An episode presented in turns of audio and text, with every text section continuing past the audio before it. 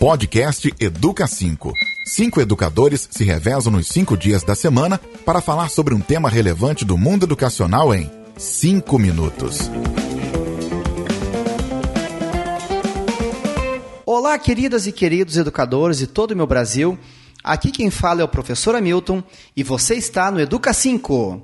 No episódio de hoje, eu trago para vocês uma preocupante matéria que foi veiculada pelo portal G1, intitulada Censo Escolar 2020 aponta queda de quase 650 mil matrículas em escolas públicas do país.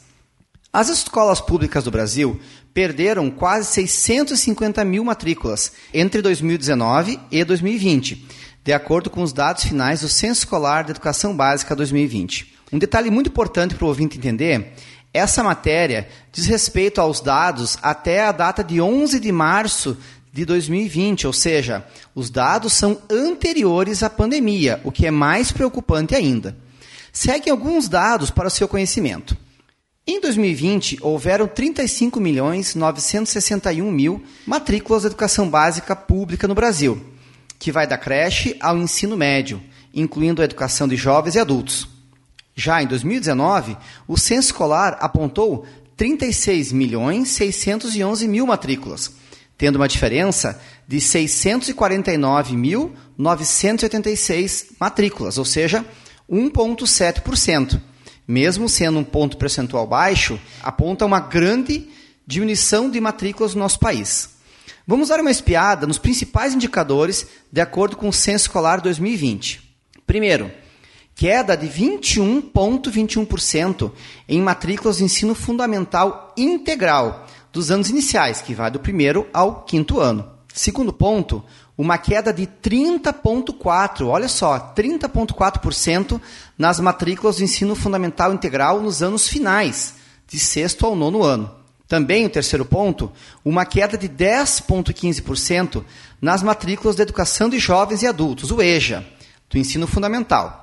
Por outro lado, em quarto ponto, tivemos um aumento de 21,51% das matrículas do ensino médio integral.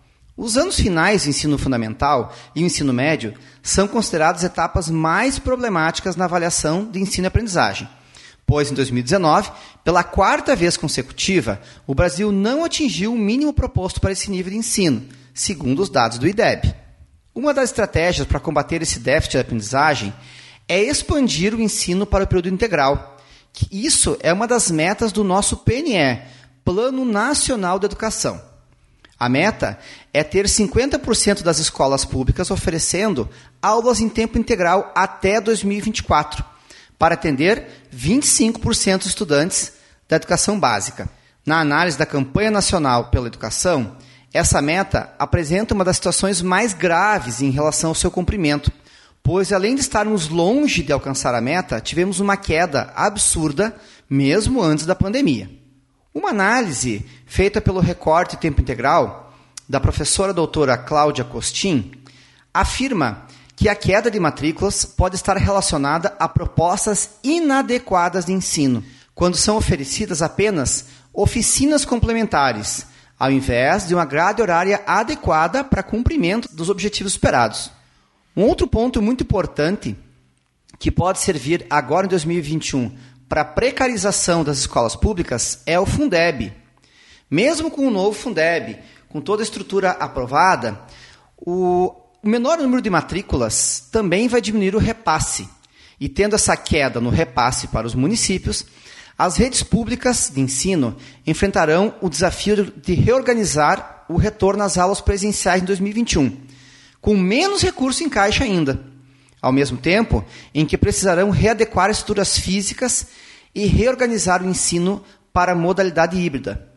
Vejam ainda que nós estamos numa situação que boa parte dos nossos municípios do nosso Brasil não terminaram o calendário 2020. Veja, querido ouvinte, a situação que nos encontramos então, com menor arrecadação, com menor investimento nas escolas públicas através do Fundeb, com menos estudantes frequentando a, educação básica por vários motivos, não só por motivos é, de, de, questões socioeconômicas e de acesso à escola, mas também talvez por uma falta de valorização da educação básica por todos os problemas que ela tem e que nós conhecemos e que lutamos no nosso dia a dia para vencer. Então, pensemos como vamos iniciar o nosso ano 2021 com tantas dificuldades. Nós, como educadores, temos certeza que esse é o nosso papel, mas temos que estudar e estarmos preparados para os desafios da educação pública básica do ano 2021. Um abraço e até a semana que vem.